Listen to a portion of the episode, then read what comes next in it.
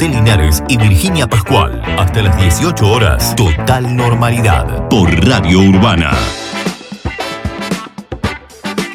Familiares de víctimas de tránsito del país se reunieron de manera virtual con senadores y senadoras nacionales y diputadas y diputados nacionales y provinciales para poder concretar los proyectos legislativos que tienden a mejorar la seguridad vial. Los familiares de víctimas presentaron casos, experiencias y trabajos realizados sobre el tema eh, y todos fueron concurrentes con la necesidad de alcohol cero al volante y el, pronto tratamiento de estos proyectos. Sumado a que en Bahía Blanca ya eh, se viene trabajando, hablando y debatiendo sobre tolerancia cero al volante y uno de los principales militantes de esta cuestión es Santiago Zacotzia, quien está en línea. Ahí vamos, en Urbana 939. ¿Qué planteaban familiares de, víctimas de tránsito de, otras provincias. Digo, hay una cuestión generalizada en los proyectos presentados a nivel nacional, digo, porque también presentaron casos, diversas experiencias y, trabajos realizados sobre el tema.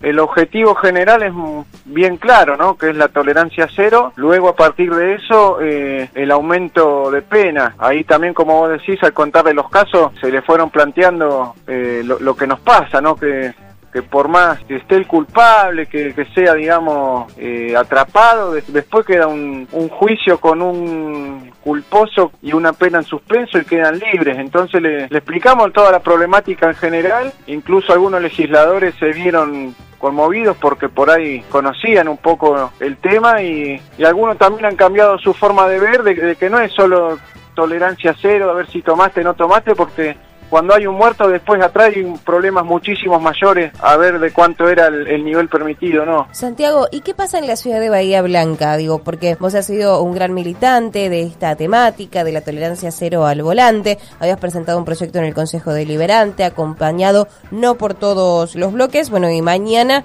eh, comienzan los plenarios de las diversas comisiones que van a tratar este proyecto finalmente el proyecto que quedó no es el que presenté yo, sí fue el, puntapié, no la iniciativa para hablar de este tema. El proyecto lo elaboró la oficina de Tomás Marisco y el municipio y Tiago, vos fuiste convocado, digo, te, pregunto para ver si, si te consultaron sobre algún dato o trabajos realizados en, en torno a esta temática. Mira, el proyecto lo presentaron en la mesa de seguridad vial que funcionó por un tiempo, luego no fuimos convocados más, pero ya lo trajeron armado, lo trajeron armado y lo presentaron a las distintas partes que participábamos de esa mesa. Los números estos últimos días eh, se vienen pareciendo, de hecho el número de hoy es bastante similar al número de ayer, de todas maneras, como dicen los especialistas, si bien hay una meseta, es una meseta muy alta.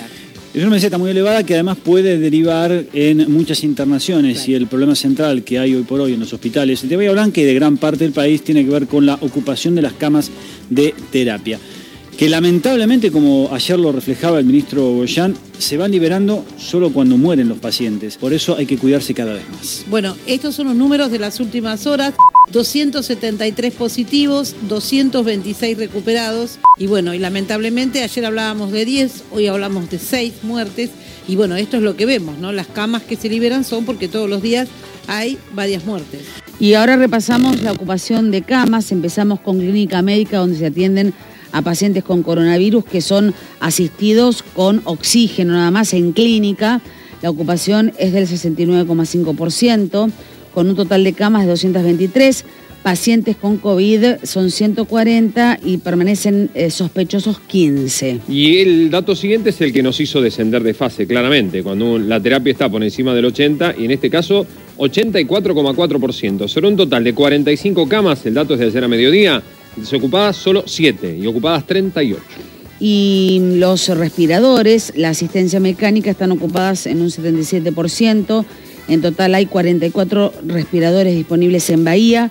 Ocupados hay 34 y desocupados son 10. Audio Canal 7 Bahía. Y volvemos a hablar de este índice tan alto de contagios cuando ya hace aproximadamente 15 días muchos profesionales decían que era altamente probable que la cepa de Manaos esté en Bahía Blanca.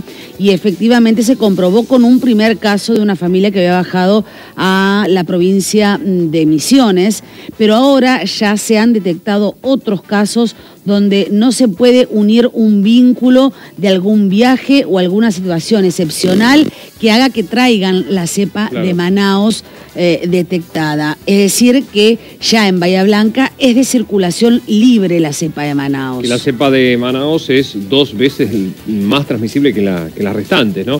Hablamos con el jefe de virología del laboratorio GIACA, donde fue que detectaron esa cepa de Manaus por primera vez en Bahía Blanca y volvió a dar este índice muy elevado de positividad, 35%. Para tener una idea, para que la pandemia esté controlada o la situación esté controlada en una ciudad, ese índice debe estar en orden del 5%.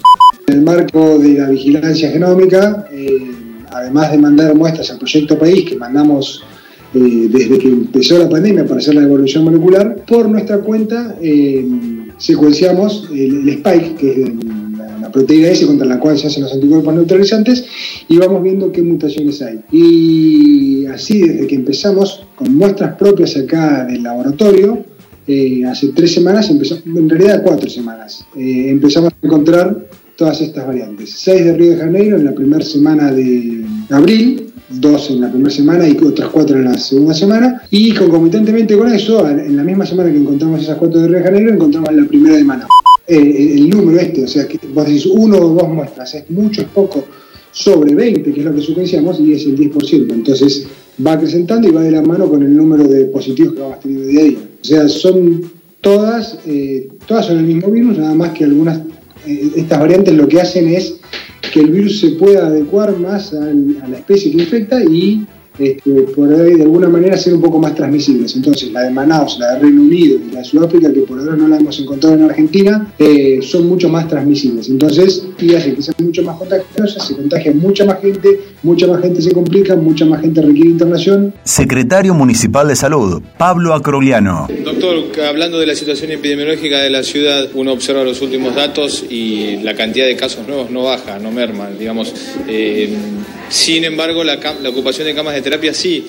A ver, la situación sigue siendo compleja. Si bien hay algunas, eh, algunas camas más de terapia intensiva eh, disponibles, estamos por arriba del 80, estamos entre el 80 y el 90%. Eh, muchas veces uno cuando anuncia o, dice cuántas camas disponibles es una foto de un instante.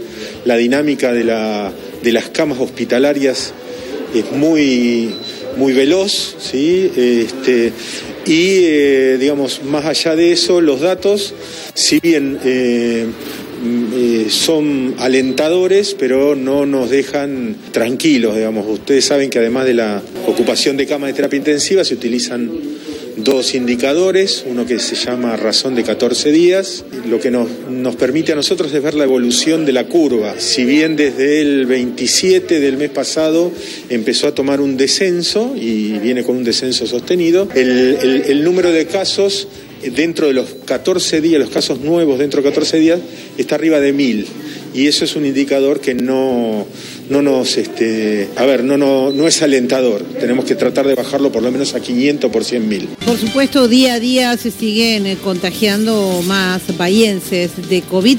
Si bien hay una meseta que es alta, pero los números se repiten en estos últimos días, sigue preocupando la cantidad de fallecidos que hay en todas las jornadas. Como contrapartida, siguen llegando vacunas, llegaron más dosis de la vacuna Sputnik. Con eh, buenas noticias, por supuesto, que también queremos compartir con nuestros oyentes. Continúa eh, a pleno el calendario de vacunación eh, anti-COVID y continúa también la llegada de vacunas y esto es lo importante. Radio Nacional Bahía Blanca. Estamos ahora esperando recibir 3.000 dosis del primer componente de la vacuna Sputnik y también remanente para los eh, diferentes distritos de la región sanitaria primera para poder seguir avanzando y poder eh, concretar el segundo hito de esta campaña de vacunación, que es la vacunación a mayores eh, de 60 años y mayores de 60 años con enfermedades preexistentes. Laureano Alimenti, director asociado de Región Sanitaria 1. Más o menos cómo vienen al día de hoy los eh, porcentajes de cobertura aquí en, en lo que hace la región sanitaria primera. En la región sanitaria primera tenemos un total de 268.189 inscriptos en la campaña de vacunación, que es un número que nosotros, es el número que nosotros tomamos en cuenta porque son los que tienen voluntad de recibir la vacuna. De esos 268.000 eh, personas, tenemos 131.000 vacunados, es decir, el 49,05% de esos inscritos totales están eh, vacunados en toda la región sanitaria. En Bahía Blanca, de los 126.667 inscritos, llevamos ya vacunados 62.034 vacunados con al menos una, una dosis, eso serían 48,97% de los inscritos totales de la vacunación. Total normalidad. Escuchemos ahora al titular del Hospital Pena, quienes son los que día a día trabajan y siguen adelante en este contexto. Decir estoy de acuerdo con acatamos la medida, pero no estoy de acuerdo, tampoco es muy, es muy claro para la gente. Por lo tanto, estas cosas que se dicen así ligeramente, con números que son no tan claros, este, qué sé yo, este, hace que la gente rumbee para el lado que más le conviene. Y esto, esto en una pandemia realmente no lo podemos hacer. Y me parece que nadie se puede arrogar experiencia en el tratamiento de una pandemia. ¿Quién tiene experiencia en esto? En realidad uno tendría que ser un poco más serio, un poco más, digamos, humilde, digamos, tomar las experiencias de otros países. En otros países, este, te cierran y te cierran. Y si salís a la calle te meten una multa tremenda y obviamente nosotros económicamente no estamos para eso, pero sí para cumplir las normas. Digamos, la presencialidad en los colegios en todos los países más o menos serios, como a la gente le gusta decir, se cerró completamente cuando hubo pico de pandemia. Y no hay tutía. Y acá lo discutimos, lo hablamos, hacemos bocinazos, hacemos cosas que realmente van en contra de, lo, de, de las decisiones sanitarias. Y después la gente que tiene que lidiar con esto es siempre la misma. Los médicos que estamos frente a todo esto somos siempre los mismos. Eh, Cuando dicen números no, no, no claros o difusos, ¿a qué puntualiza, Gabriel? ¿En los que se difunden, en la Nada, cantidad de dice, casos o no? es ¿quién, ¿quién comprobó que la presencialidad no genera contagio? Ah. ¿Quién, quién, quién, que hay algún estudio? Se dice como una cuestión de que no hay contagios en tal lado Te sin poder puedo, sostener. te puedo mostrar estudios que dicen completamente lo contrario. Por lo tanto, esto en realidad son, son cuestiones que tienen que ver, me parece que con lo político, que no tienen que ver con la realidad sanitaria. El problema es que acá se muere gente. José Y Virginia Pascual. Hasta las 18 horas. Total normalidad. Por Radio Urbana.